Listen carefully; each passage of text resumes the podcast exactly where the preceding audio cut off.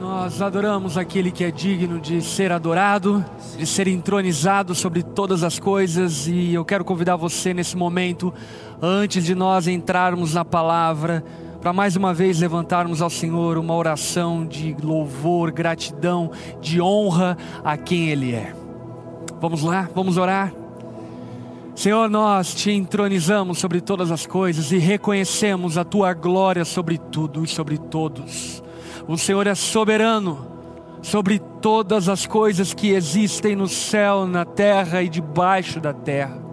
Um dia, todo joelho se dobrará e reconhecerá a tua soberania, o teu governo, a tua glória. E nós, sendo o teu povo, a tua igreja, durante esse tempo, levantamos a ti um trono de louvor e adoração ao teu nome. Seja louvado, Jesus, seja entronizado. O teu nome é o nome que está acima de todo nome, e clamamos a Ti que nessa noite o Senhor, através da Sua palavra, possa falar a nós, demonstrando as Suas ricas misericórdias para com o Seu povo. Jesus, liberta-nos da ignorância, ilumina o nosso entendimento, abra os nossos ouvidos, nossos olhos, para que saiamos, ó Pai, desse lugar de ignorância e nos tornemos, Senhor, de fato vasos para a tua honra e para a tua glória. Clamamos a Ti, Jesus, que toda a dureza de coração seja quebrada pela Sua palavra nessa noite que toda mente, ó Pai, cauterizada, possa ser desfeita com a proclamação do Evangelho, e que nessa noite haja salvação, libertação, e sobretudo, ó Pai, o Senhor possa ser glorificado através desse culto, porque essa é a nossa intenção. Encontra-nos onde estivermos, na sala das nossas casas, nos nossos quartos, aonde estivermos, ó Pai, que a tua glória possa invadir, ó Pai, esses ambientes e de uma maneira palpável, tangível, possamos, ó Pai, perceber a tua santa presença no nosso meio. Fala conosco nessa noite, ilumina nosso entendimento. Esse é nosso clamor, essa é a nossa oração, em nome de Jesus. Amém e amém. Amém. Uma boa noite para todos vocês, sejam muito bem-vindos a esse culto que estamos promovendo ao Senhor através do recurso digital. É muito importante entendermos que aqueles que são igreja de fato são igreja em toda e qualquer circunstância, eles perseveram até o fim, por esse motivo a igreja não para Vou quero compartilhar, inclusive, com você e pedir para que você compartilhe, testemunhando esse fato. Hashtag a igreja não para, a igreja não pode parar, porque de fato fomos chamados por Deus e os nossos olhos estão naquilo que é eterno, não estão nas coisas terrenas, não estão nas coisas daqui. Por esse motivo, nós nos alegramos demais de estarmos juntos, ainda que digitalmente e eu quero reforçar novamente a saudade que eu estou de estarmos reunidos presencialmente e, inclusive, destacar o valor, a preciosidade da reunião pública da igreja, que por vezes no dia a dia, quando as coisas estão bem, normais, nós acabamos desvalorizando.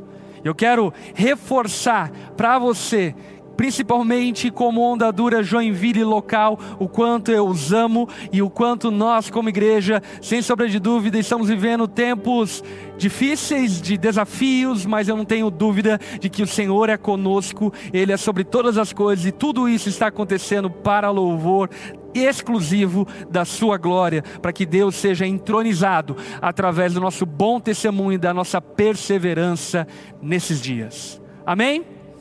Nós, como igreja, estamos expondo, estudando o livro de Romanos, e estamos aí numa longa jornada no livro de Romanos.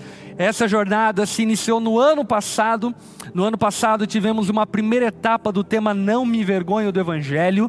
E vai fazer aí cerca de dois meses que nós iniciamos Não Me Envergonho do Evangelho, parte 2, quando mais uma vez nos debruçamos sobre o livro de Romanos para compreender o Evangelho a partir do livro de Romanos. Romanos é riquíssimo na apresentação do Evangelho, através da inspiração dada por Deus ao apóstolo Paulo, para que a igreja de Roma, naquele contexto, entendesse a mensagem do Evangelho e, sem sombra de dúvida, para que essa mensagem chegasse até nós nos dias de hoje. Não me vergonho do Evangelho. Parte 1 rendeu um livro, que aliás eu estou lançando, chamado Viva o Extraordinário. Quero encorajar você a ler, porque eu tenho certeza que será bênção demais para a tua vida. E não me vergonhe do Evangelho, parte 2, sem sombra de dúvida, renderá muitas outras coisas para nós como igreja, porque tem sido incrível. Eu não sei para você, mas para mim tem sido incrível meditar nas verdades contidas no livro de Romanos. Inclusive, quero convidar você aí no chat do YouTube a interagir, colocar o seu testemunho, colocar aquilo que Deus tem falado com você durante esse tema, quais são as ignorâncias que estão sendo desvendadas por Deus e a iluminação que você tem recebido por meio de tudo aquilo que você tem aprendido durante esse período, durante esse tempo. Mas sem mais delongas, vamos para a mensagem de hoje, vamos para o sermão de hoje, para aquilo que eu creio que Deus quer falar conosco nessa noite. E o tema de hoje, na verdade, ele é uma pergunta, e é uma pergunta dita pelo próprio apóstolo Paulo, quando o apóstolo Paulo questiona a sua mensagem, como supondo que haveria um questionador acerca da mensagem que ele estava proferindo, indagando e perguntando e respondendo a pergunta, a seguinte pergunta: Acaso Deus é injusto? Essa é a grande pergunta que nessa noite nós conversaremos e eu tenho certeza que você será muito edificado por meio daquilo que você irá ouvir. Antes de nós entrarmos de cabeça no texto bíblico de Romanos, eu quero recapitular você nesse momento de Romanos capítulo 9, versículo 14 em diante, que é o que vamos conversar nessa noite, para que você não fique perdido aí e não saiba do que estamos falando. O apóstolo Paulo, em Romanos capítulo 9, ele vai abordar algo muito importante, já que no capítulo 8, o apóstolo Paulo fala que nós somos seguros no amor de Deus e que nós não podemos ser separados do amor de Deus que está em Cristo Jesus e que não há mais condenação sobre os eleitos de Deus. E aí então no capítulo 9, o apóstolo Paulo ele vai tratar um assunto que provavelmente ele sugeria que iria surgir no meio da igreja, que é a respeito do povo judeu. Se nós estamos seguros em Deus, como Deus pôde, de alguma forma, não abençoar o povo judeu, já que ele tinha uma aliança com o povo judeu. Será que Deus falhou? Essa é a pergunta que inaugura o capítulo 9. E inaugurando essa pergunta, o apóstolo Paulo responde ela de maneira frontal e veemente: Não, Deus não falhou. E o motivo pelo qual ele não falhou é que ele sempre teve um povo dentro do povo, ele sempre teve uma Israel dentro da Israel. A promessa não era para a nação de Israel, mas era para os filhos da fé, descendência de Abraão por meio da fé. Portanto, Deus não falhou, pelo contrário Deus manteve-se fiel ao seu povo de eternidade a eternidade, ao remanescente dele, ele cumpriu e irá cumprir absolutamente todas as suas promessas. Isso é bom, isso é confortável. Entretanto, o apóstolo Paulo sugere que isso levantaria uma outra pergunta. E qual é a outra pergunta? A pergunta aqui é evidente, óbvia, clara. Já que Deus vai salvar alguns, o que vai acontecer com esses que não serão salvos? Ao longo das Escrituras nós percebemos que sim, a Bíblia deixa muito evidente e clara, claro, que haverão pessoas que serão condenados ao inferno na eternidade e alguns serão salvos. E aí então a pergunta que surge é: se Deus não vai salvar a todos, isso torna Deus injusto? Para nós conversarmos esse texto que é riquíssimo e só ele aqui daria para nós conversarmos durante dois meses. Nós vamos nos organizar aqui para compreendermos, pelo menos, enfim, grande parte das verdades contidas nesse texto. E eu quero pontuar algumas coisas isoladamente a partir da leitura do texto. E a primeira coisa que eu quero pontuar com você nessa noite é: a misericórdia divina é uma decisão de sua soberana escolha. Portanto, a misericórdia é um ato soberano da vontade de Deus e não depende do homem. E isso vai ser dito a partir do versículo 14. Se você está com a sua Bíblia aí, abra junto comigo, Romanos capítulo 9, versículo 14. Romanos 9, 14. O apóstolo Paulo, então, nesse trecho de Romanos, vai levantar a indagação. Então, que diremos? Acaso Deus é injusto? Qual é a resposta de Paulo? De maneira nenhuma. Tendo respondido de maneira veemente, sem dar brechas para nenhum tipo de contra-argumentação, o apóstolo Paulo então ele vai argumentar por que Deus não é injusto e por que claramente as escrituras revelam a justiça de Deus. Olha o verso 15. Pois ele diz a Moisés: Terei misericórdia de quem eu quiser ter misericórdia, e terei compaixão de quem eu quiser ter compaixão. Portanto, isso não depende do desejo ou do esforço humano, mas da misericórdia de Deus. Essa verdade dita pelo apóstolo Paulo era aquela típica verdade que eu diria: olhe para o irmão que está do seu lado e diga para ele. Não depende do desejo ou do esforço humano, já que não tem irmão do teu lado, se tiver, diga para ele. Mas eu quero dizer para você que não depende do nosso esforço nem do nosso desejo. Pelo contrário, o que Deus está declarando é que Ele tem misericórdia de quem quiser ter misericórdia e tem compaixão de quem quiser ter compaixão. E qual é o motivo para isso? É interessante sabermos que essa é uma citação de um encontro que Deus teve com Moisés. Quando Moisés chega diante do Senhor e diz ao Senhor: Senhor, não nos manda ir, se você não for conosco. E Moisés ainda levanta mais um pedido a Deus, dizendo: Deus, eu quero ver a tua face, eu quero ver a manifestação da sua glória. E aí então Deus dizendo para Moisés de maneira clara e evidente, que não era baseado nos méritos de Moisés e tampouco nos méritos do povo. Ele então diz a Moisés: Eu terei misericórdia de quem eu quiser, me revelarei a quem eu quiser, porque essa não é a minha obrigação. Pelo contrário, a misericórdia não é merecimento humano. E da onde nós partimos para fazermos essa afirmação categórica? Pelo simples fato de compreendermos que injustiça, como definição, é privar alguém de receber o que ela merece. E a pergunta que eu te faço é: quem merece a salvação? Ninguém. E a pergunta que eu te faço é: quem merece a condenação? A resposta é: todos. Todos pecaram, destituídos estão da glória de Deus. Por isso, Deus salvar alguns revela a Ele sendo misericordioso, e o fato de Ele condenar aos incrédulos o revela justo, porque Deus, Ele poderia condenar a todos, porque todos são responsáveis pela sua condenação, todos são merecedores do juízo e da ira de Deus. Entretanto, Ele revela o seu amor e a sua graça ao salvar alguns. Por isso, ninguém, absolutamente ninguém, pode reivindicar de Deus salvação. Ninguém pode cobrar de Deus salvação. Ninguém pode chegar diante de Deus e dizer: Deus, você precisa me dar salvação porque eu mereço ela. Porque absolutamente ninguém merecia. Todos mereciam juízo e condenação. E quis Deus, nas suas ricas misericórdias, e daqui a pouco falaremos sobre isso, salvar alguns. Deus escolhe um e rejeita outro. E quando Deus escolhe uma pessoa para a salvação, Ele sempre o faz, sempre invariavelmente, Ele sempre faz com base na Sua graça, por Sua escolha soberana e não na base de obras. Por isso que, inclusive, é um equívoco pensar que Deus escolheu, escolheu alguns através da Sua presciência, porque em absoluto a salvação é fruto da graça e da misericórdia de Deus, e não há ninguém que é bom, não há nenhum justo, não há ninguém que busque a Deus, não há ninguém que mereça a Deus.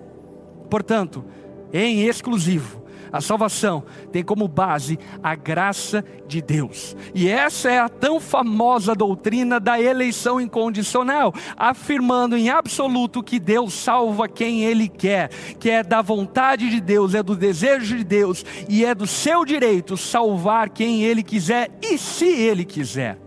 Paulo aqui ele está cortando de uma maneira muito violenta todo o antropocentrismo, todo o humanismo impregnado em nós desde o nosso pai Adão. Adão queria ser como Deus e muitos de nós querem ser como Deus, muitos de nós querem ter as prerrogativas de Deus. Eu quero dizer para você em absoluto que a prerrogativa da salvação pertence única e exclusivamente a Deus, uma vez que todos nós nos desviamos de Deus e merecemos, portanto, a ira e o juízo de Deus. No fundo, aqueles que acham que Deus é injusto ao condenar alguns, o acham porque eles se acham merecedores da salvação. No fundo, aqueles que acham que Deus é injusto ao condenar alguns, acham dessa maneira, porque acreditam que o ser humano é bom. E deixa eu dizer algo para você: a Bíblia não nos permite acreditar que o ser humano é bom, a Bíblia não nos permite acreditar que o ser humano é digno de salvação, das bênçãos e do favor de Deus. Portanto, o que deveria nos chocar diante da salvação e da condenação não é necessariamente a condenação, mas pelo contrário, a salvação. Porque o que é espantoso não é pecadores irem para o inferno, mas o que é espantoso é pecadores irem para o céu. É isso que nos espanta diante da justiça de Deus. O que nos espanta é sua graça e a sua misericórdia derramada a alguns pecadores, e dentre eles, sem sombra de dúvidas, eu sou o maior. Deus ele não é injusto na salvação de pecadores que merecem a ira eterna de Deus. Pelo contrário, ele se demonstra gracioso. Portanto, ao Deus ter salvado alguns por sua graça e misericórdia, nesse momento, Ele revela o seu caráter amoroso, bondoso, gracioso, toda a sua bondade é derramada sobre aqueles a quem Ele quer salvar, não porque estes mereçam a salvação, não porque estes fizeram algum aceno para Deus, não porque estes de alguma forma fizeram por merecer, mas simplesmente porque Deus os escolheu de acordo com a sua misericórdia, querendo demonstrar a todos o quão bom bondoso, o quão misericordioso, o quão gracioso Ele é. E eu não sei você, mas diante dessa graça eu fico entusiasmado, eu fico animado, eu fico feliz, porque eu sei em absoluto que eu não merecia essa graça de Deus, mas por amor, por bondade, por misericórdia, há 14 anos Deus quis me salvar e me chamou das trevas para a luz, para pertencer ao seu povo, não por minhas obras, não porque Ele ele viu o que eu faria no futuro, porque aquilo que eu faço no futuro eu faço baseado na graça dele, mas simplesmente porque ele quis. E isso é prerrogativa de Deus.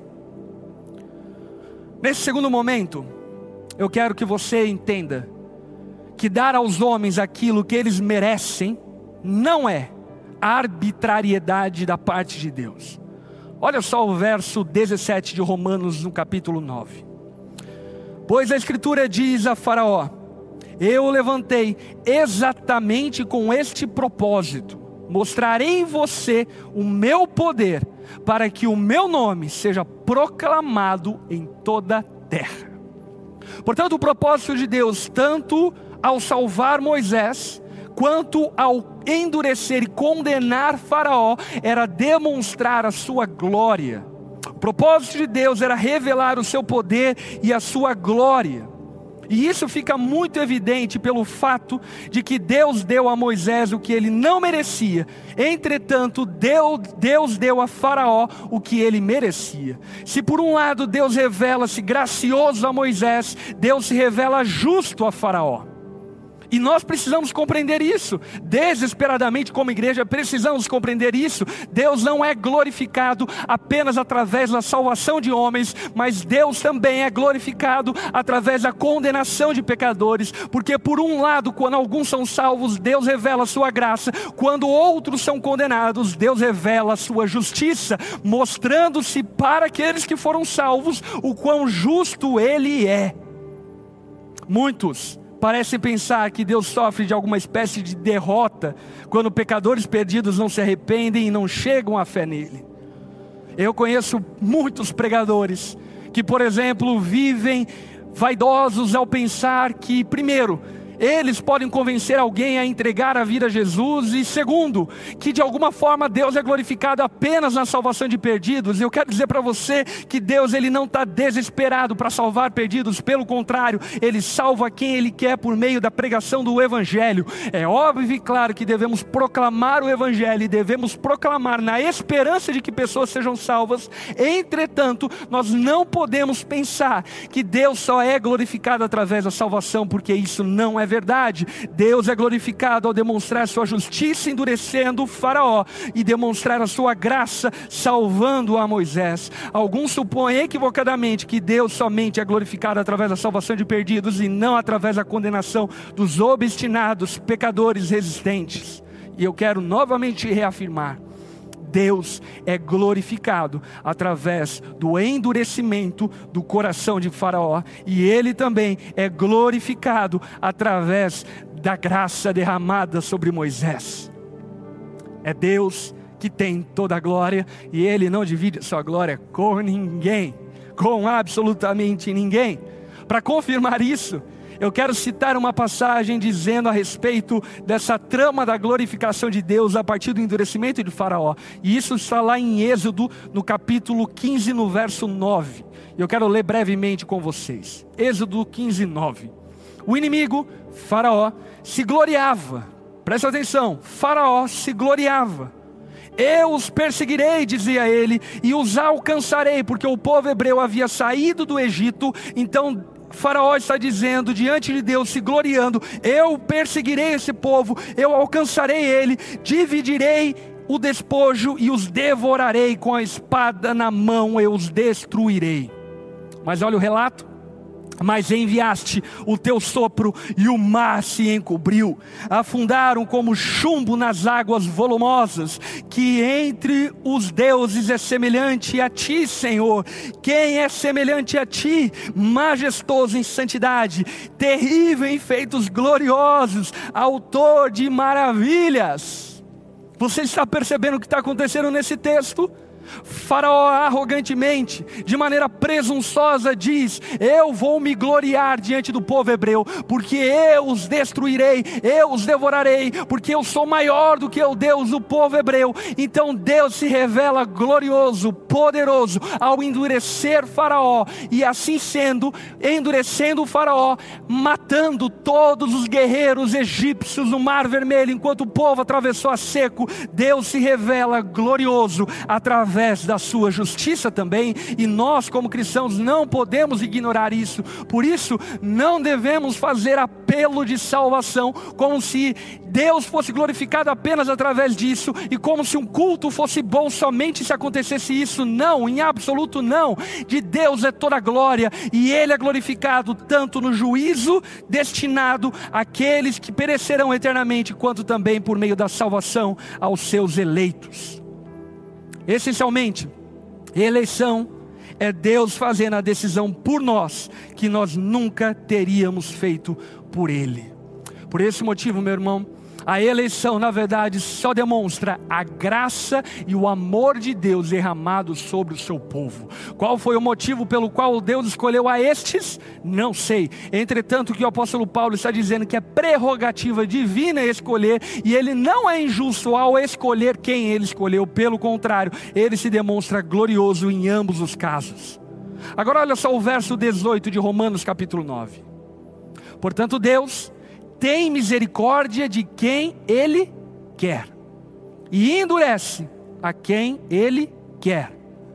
Deus não é injusto na condenação de pecadores como Faraó, cujo coração Deus endureceu. Mas aqui nós precisamos entender uma coisa muito importante. Talvez ao ouvir isso você pense que Deus ele é coautor do pecado de Faraó, como se Deus tivesse endurecido Faraó, como se Faraó fosse uma pessoa boa. Então de repente Deus endurece Faraó. E eu quero afirmar para você de maneira categórica que Deus endurece os endurecidos. Portanto, Deus ele não é coautor e corresponsável do pecado de Faraó. Pelo contrário, Faraó era endurecido e aproveitando a dureza de Faraó, Deus manifestou a sua glória. Portanto, Deus não criou o Faraó para a perdição, Deus o criou pelo contrário, para que vivesse eternamente com ele. Entretanto, Faraó pecou junto com toda a humanidade e tendo uma vez sido endurecido pelos seus próprios pecados, Deus endurece então depois de ele estar endurecido. Faraó era duro e Deus o entregou para sua própria dureza. E isso é muito emblemático no livro de Romanos. Por exemplo, Romanos capítulo 1, versículo 24, a palavra fala que Deus revela a sua ira do céu sobre a humanidade, entregando os seres, humanos às suas próprias impurezas, concupiscências da carne, desejos pecaminosos. O que a Bíblia está revelando é que o maior ato de juízo de Deus contra o pecador é soltar a coleira e dizer: faz o que você quer. Portanto, o que você precisa entender é que a humanidade não é tão ruim quanto poderia ser, porque de alguma forma Deus ainda retém a sua ira, não entregando à humanidade a sua própria autodestruição e autodegradação, ainda que o faça parcialmente como revelação do seu juízo e ira da parte do céu. Portanto, compreendemos que Faraó não foi endurecido por Deus originalmente, mas por causa da sua dureza, Deus o endureceu. E essa é a mesma condição, por exemplo, do que Judas Iscariotes. Deus não criou Judas para que Judas traísse Jesus. Deus criou Judas e Judas pecou, então pecando traiu a Jesus. Você está entendendo o que o texto está dizendo? Cuidado para não tornar Deus coparticipante do pecado, maculando a sua santidade. Eu e como rondadura nós repudiamos completamente a dupla predestinação e a ideia de que Deus cria os seres humanos para a destruição, para o pecado. E veementemente eu afirmo isso. A Bíblia não nos demonstra esse caráter de Deus, tirando ao criar pessoas para a destruição. Pelo contrário, Deus nos criou de maneira perfeita, justa, e todos nós pecamos e ficamos destituídos da glória de Deus, portanto, merecedores da ira de Deus. E quando eu afirmo que Deus, ele não cria o ser humano com uma dupla predestinação, eu quero dizer para você, não que ele não tenha esse direito, porque ainda que ele fizesse isso, que é o que eu não creio que ele fez, ele teria direito de fazer isso. Entretanto, o caráter santo, bondoso e gracioso de Deus revela-nos de maneira muito evidente e clara que ele não faria isso. Portanto, Deus endurece os endurecidos. Aqui, Vamos para uma terceira parte dessa mensagem, do verso 19 em diante, aonde nós falaremos sobre a queixa humana sendo um ato de ofensa contra Deus e de presunção contra Deus. Olha o verso 19. Mas algum de vocês me dirá: então por que Deus ainda nos culpa? Pois quem resiste a essa vontade? Eu não sei se você está entendendo o texto, mas deixa eu te contextualizar no texto. O que o apóstolo Paulo está tratando aqui é o seguinte: olha, Deus é injusto por salvar alguns e condenar outros. A resposta de Paulo é: de maneira alguma. E aí então o apóstolo Paulo argumentando contra o fato de Deus ser injusto e defendendo o fato de ele ser justo, ele declara: Deus ele faz o que ele quer, ele tem misericórdia de quem ele quer, isso é prerrogativa e direito dele. Ninguém merece a salvação, portanto, se alguns vão ser salvos, glória a Deus por isso, porque eles não mereciam isso. Aí então, o apóstolo Paulo pressupõe que talvez haveria dentre os ouvintes da mensagem que ele proclamava, alguns que argumentariam contra isso, dizendo: então por que Deus ainda nos culpa? Se ele faz o que quer, por que, que ele nos culpa? Essa é a pergunta do capítulo do versículo 19 do capítulo 9. Ele diz então: por que Deus ainda nos culpa? Pois quem resiste à sua vontade? Verso 20. Mas quem é você, homem, para questionar a Deus? Acaso aquilo que é formado pode dizer ao que o formou, por que fizeste assim? O oleiro não tem direito de fazer do barro um vaso para fins nobres e um para fins desonrosos?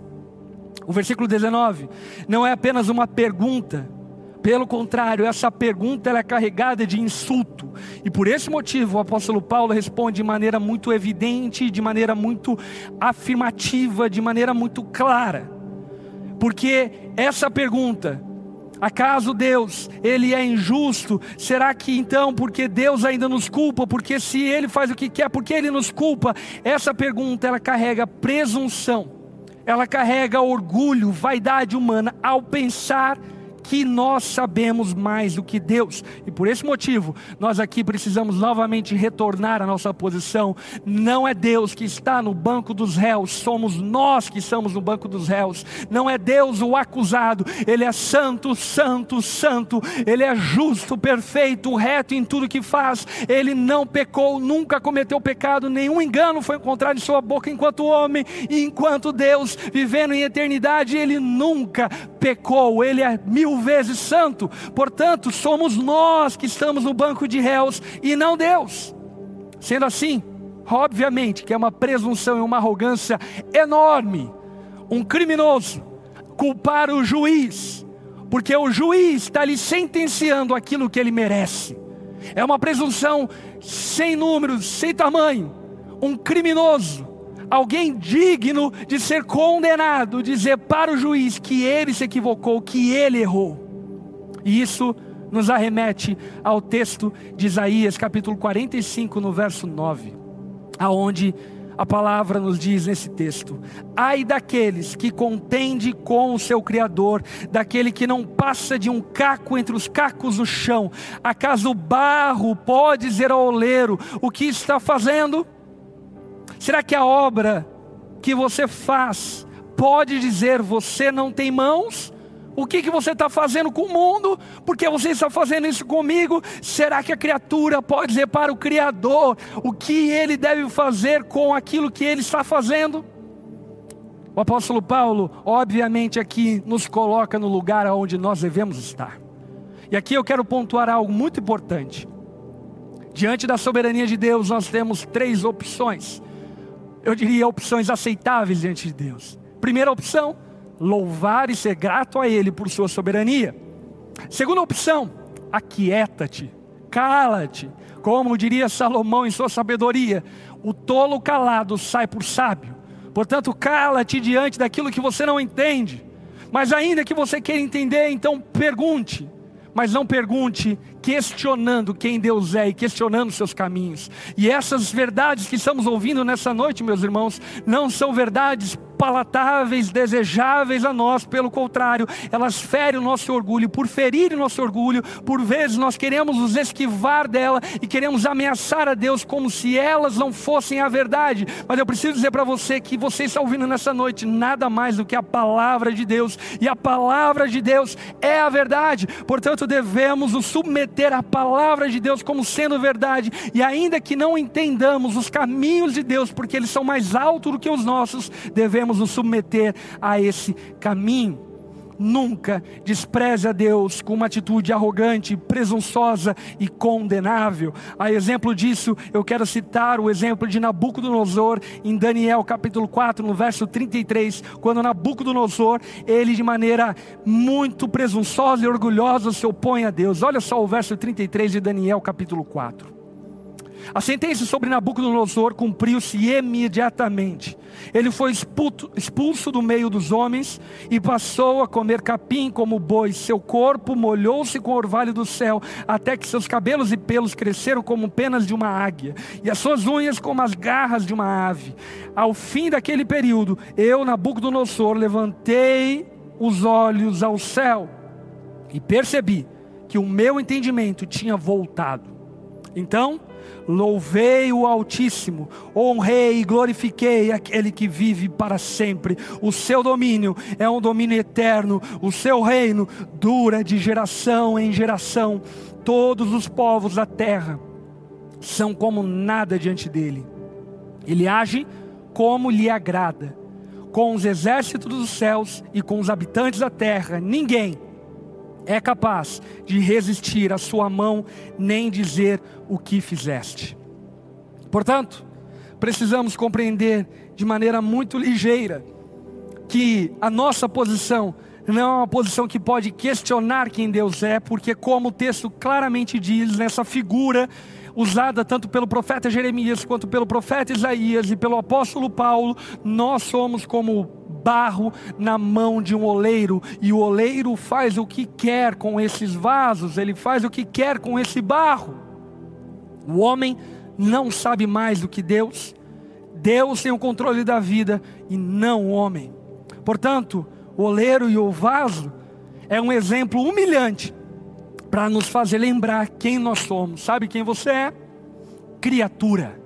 Hashtag criatura, coloca aí no chat. Hashtag criatura, nós somos criatura e não somos o Criador, não somos Deus e nunca seremos Deus. Ele é separado de tudo e de todos, ele é santo, santo e santo. Meu irmão, ainda que nos convertamos ao Evangelho, precisamos compreender que sempre estaremos ao estrado dos pés do Senhor, sempre estaremos diante dele de forma servil e humilhada na Sua presença, porque Ele ele é eternamente Deus, glorificado de eternidade a eternidade, e não há nada e nem ninguém que se compare ao Senhor. Portanto, se desfaça da tentação da serpente e da queda de Adão e Eva, tentando equiparar-se a Deus, pensando que você tem uma brilhante ideia que Deus não pensou, que você é mais justo do que Deus, e sendo mais justo do que Deus, a tua opinião é salvar a todos. Não, você não é mais justo do que Deus, porque Ele é a própria justiça. Portanto, é necessário sabermos que essa ilustração usada por Jeremias, Isaías e o apóstolo Paulo, ela não está descrevendo aqui uma antropologia humana, como dizendo, enfim, de maneira detida, o que é o ser humano. Até porque o exemplo, ele tem as suas limitações. O barro é inanimado enquanto o homem é animado. Portanto, precisamos compreender que aquilo que o apóstolo Paulo, Jeremias e Isaías estão querendo descrever a partir desse exemplo é algo muito peculiar e curioso. O que ele está tentando descrever e nos humilhando é o fato de que nós somos criatura e nunca podemos nos esquecer disso. Por que é importante salientar isso? Porque muitos, ao lerem esse texto de maneira, eu diria, desapercebida, ligeira, passando direto, eles então pensam: ah, então se Deus é oleiro e nós somos os vasos, quer dizer então que Ele criou os vasos de ira e Ele criou os vasos da justiça de maneira pré-determinada antes da fundação do mundo, e não é isso que o texto está falando. O que o texto está falando é que do mesmo barro, Preste atenção, do mesmo barro, da mesma massa pecaminosa, da mesma, do mesmo barro que todos os homens estão mergulhados no pecado, Deus fez de um vasos da justiça e fez de outros vasos da sua ira. Portanto, Deus ele não foi coautor do pecado, pelo contrário, ele se demonstrou gracioso a salvar alguns, enquanto todos mereciam a condenação eterna. Deus tem o direito criacional para com a sua criação o que ele fez e o que ele faz é direito dele. E ele salvou alguns, e salvando alguns, se demonstrou gracioso, misericordioso, muito longe de pensarmos que Deus é um tirano, ele é gracioso e misericordioso, porque na verdade todos mereciam a condenação. Indo para uma próxima parte dessa mensagem, eu quero aqui falar com você sobre o fato de que Deus é glorificado na salvação dos eleitos e na condenação dos incrédulos. Olha só o verso 22 de Romanos, capítulo 9. E se Deus, querendo mostrar a sua ira e tornar conhecido o seu poder, suportou, presta atenção nessas palavras, suportou com grande, não é pequena, é grande paciência os vasos da sua ira, preparados para a destruição. Que dizer? Se ele fez isso para tornar conhecidas as riquezas de sua glória aos vasos de sua misericórdia que preparou de antemão para sua glória. Portanto, preste atenção em algumas coisas. Primeiro, os vasos de misericórdia são preparados de antemão e não os vasos da ira. Portanto, Deus ele não foi autor do pecado humano. O ser humano é responsável pelos seus próprios pecados. Ninguém vai para o céu porque merece, mas todos que vão para o inferno vão porque merecem, entendeu? E entendendo isso, é necessário que compreendamos que ainda, ainda que o ser humano pecou, e a ira justa de Deus poderia recair sobre a humanidade de uma maneira assombrosa, desastrosa, fulminando, aniquilando tudo. Ainda que Deus pudesse fazer isso, olha que a Bíblia diz: ele suportou com grande paciência os vasos da sua ira. Olha a quantidade de blasfêmias, insolências, olha a quantidade de coisas ditas contra Deus pela criação. Para evidenciar isso, eu fui atrás de algumas notícias, últimas notícias, em um portal de notícias cristãs, aonde demonstra-se algumas insolências e blasfêmias lançadas do homem para com Deus. Aí nós podemos lembrar, por exemplo, do Jesus do Carnaval da Sapucaí, também existe uma notícia dizendo: alunos da federal, isso há dois meses atrás, fazem exposição com Maria, a Virgem Maria, nua e com um órgão masculino. Ainda há um ano atrás, um pôster que põe o Deadpool, o personagem Deadpool, no lugar de Jesus. Ou ainda, há dois anos atrás, arte, vaca crucificada em igreja gera revolta. Ou ainda, dois anos atrás, Entretenimento Sem Limites, Porta dos Fundos apresenta Jesus pornô. Ou ainda, peça com Jesus transgênero, sucesso no Reino Unido. Ainda é sucesso no Reino Unido. Ou ainda, cantor grava clipe de sexo gay dentro de igreja evangélica. Ou ainda, menino Jesus de presépio é substituído por cabeça de porco. Você está entendendo o que é o ser humano? Agora me diz você, Será que Deus não tem demonstrado a sua paciência, sua rica paciência e longanimidade com o ser humano? São milênios suportando a insolência, o pecado e a depravação do homem, dando ao homem a oportunidade da salvação, desejando que muitos cheguem à salvação.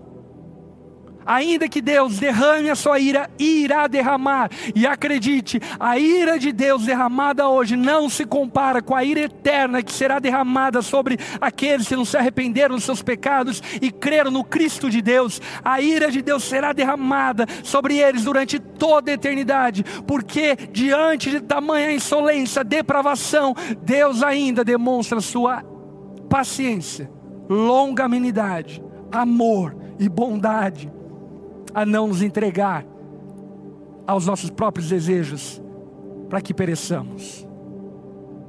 Aqui então, vamos para uma outra parte da mensagem, a partir do versículo 24. Deus é glorificado por salvar gente de toda a raça. Essa é uma parte do texto que eu amo muito e é uma característica de Deus que me chama muito a atenção. Olha o verso 24. Ou seja, a nós, a quem também chamou, não apenas entre os judeus, mas também dentre os gentios, como ele diz a Oséias: chamarei meu povo a quem não é meu povo, e chamarei a minha amada a quem não é minha amada. Lembra que Oséias era o profeta do Antigo Testamento, portanto, já no Antigo Testamento, Deus dizia que ele chamaria um povo que não é seu povo, ele chamaria pelo nome e agregaria ao seu povo um povo que não pertencia a ele. Verso 26: Acontecerá que no mesmo lugar em que se lhes declarou: Vocês não são o meu povo, serão chamados filho do Deus vivo. Deus não salvou prediletos, Deus ele não é nacionalista, ele não é partidarista.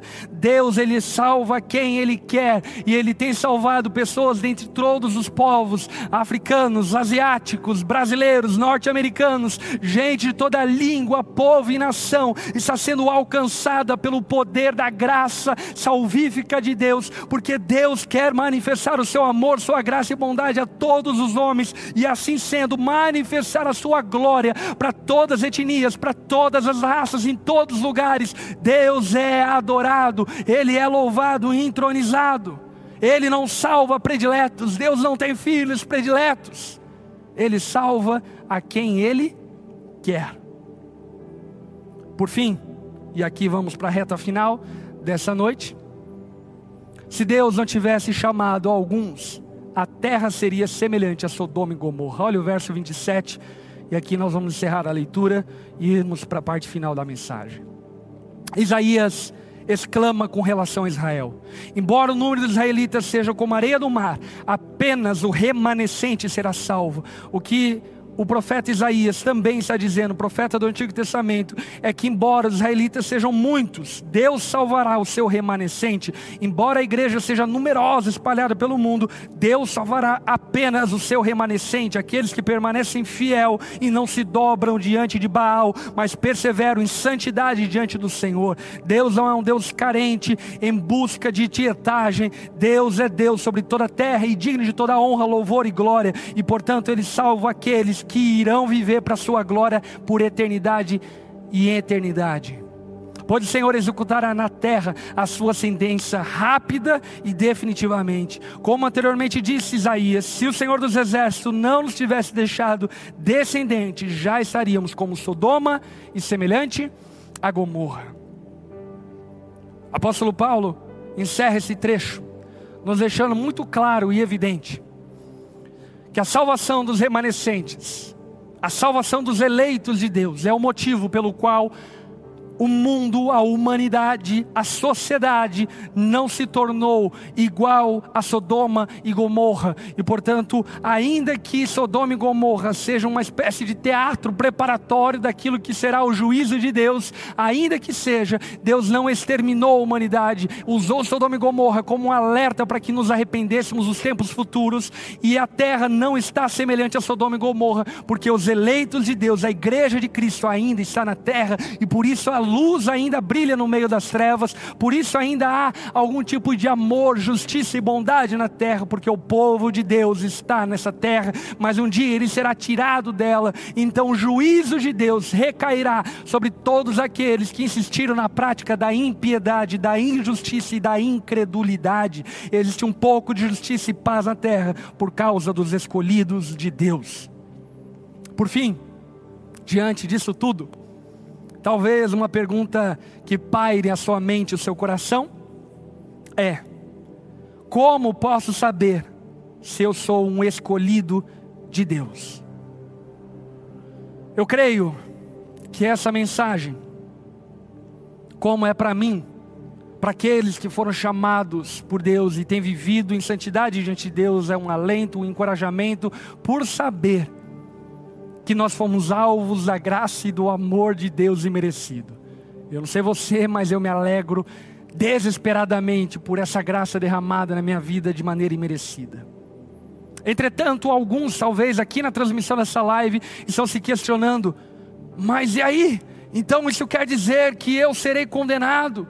Como eu posso saber se Deus me escolheu, se Ele me chamou? Deixa eu dizer algo a você: não há ninguém que busque a Deus Portanto, o fato de no seu interior haver um desejo, um anseio pela presença de Deus, não como via de regra, mas eu posso afirmar para você que provavelmente Deus está te atraindo para a presença dEle, Ele está te chamando para pertencer ao povo dEle, Ele está te chamando para derramar a sua graça sobre você, Ele está te chamando para manifestar a sua bondade sobre você, Ele está te levantando para te salvar e te dar uma nova vida, uma vida eterna, poderosa, gloriosa, junto com Ele e com seu povo. Eu realmente creio que Deus quer salvar alguns aqui nessa noite, eu creio que Deus está chamando alguns das trevas para a luz, Ele está chamando alguns para pertencerem a Ele. E se no seu interior existe esse anseio, esse desejo, é Deus que está colocando em você, como diria Paulo na carta aos Filipenses, é Deus que opera tanto o querer quanto o realizar. Acredite, meu irmão, aqueles a qual Deus não chamou, não querem a Deus. Agora, se existe em você um anseio, um desejo por Ele, eu quero crer junto com você que nessa noite Deus está te chamando para te dar a salvação gratuita dele e te chamar de filho para pertencer à sua família. E se no seu interior você tem ouvido esse chamado, Sabe, eu não quero que você entenda que essa é uma decisão emocional, eu não quero que você entenda que isso é um momento tipo, uau, não, não. Você precisa compreender que dedicar-se a Jesus é necessariamente comprometer-se com a santidade, com a verdade, com a justiça dele a partir daqui. Portanto, se você está percebendo esse chamado no seu interior, eu creio junto com você e quero te conduzir a derramar-se diante de Jesus e reconhecer o senhorio dele e receber a sua salvação. Se você tem entendido que Deus quer te salvar, aí onde você está, na sala da sua casa, onde você estiver, por um segundo, feche seus olhos. E eu quero convidar você a repetir uma oração junto comigo, derramando-se diante de Jesus. Diga assim a Ele. Se nessa noite você quer entregar-se a Jesus, quer receber a salvação dele, se você deseja agradar a Ele e viver em santidade, diga assim a Jesus nessa noite, onde você estiver, diga assim a Ele: Senhor Jesus, nessa noite, eu reconheço que Tu é o Senhor, que a salvação é um presente, não uma conquista. E fundamentado nessa verdade, eu entendo que você está me presenteando com essa salvação. E eu a recebo com muita alegria. Obrigado, Jesus, por me amar, enquanto eu não me importava com você. Nessa noite, eu estabeleço aqui uma aliança com você e desejo no íntimo do meu ser caminhar com você a partir de hoje. Eu entrego a minha história, minha vida completamente para você, Jesus. Você é o meu Senhor e é o meu Salvador, para a glória exclusiva do seu nome. Em nome de Jesus. Amém e amém. Amém. Se você fez essa oração entregando a sua vida a Jesus, dedicando a sua vida a Ele, nós queremos muito te apoiar, abençoar a tua vida e de alguma forma cooperar na sua caminhada que começa hoje com Jesus. Se você entregou a sua vida com Jesus, a Jesus nessa noite, aí no chat no YouTube, você pode colocar eu entreguei a minha vida a Jesus. E nós colocaremos também um formulário para que você preencha e nós possamos entrar em contato com você e de alguma forma te ajudar a caminhar a partir dessa decisão. Por esse motivo, se essa decisão foi séria diante de Deus, eu quero convidar você a manifestar a seriedade dessa decisão, consagrando-se a Jesus, manifestando a sua entrega, preenchendo esse formulário para que nós possamos de alguma forma caminhar com você a partir dessa decisão. Eu não sei você, mas essas verdades, essas verdades me fazem amar ainda mais a Deus. Porque de fato, Deus é glorificado em todas as coisas dele, por ele, para ele são todas as coisas. Deus é glorificado ao salvar os perdidos, e ele também é glorificado ao condenar aqueles que merecem condenação. Que Deus abençoe muito a sua vida.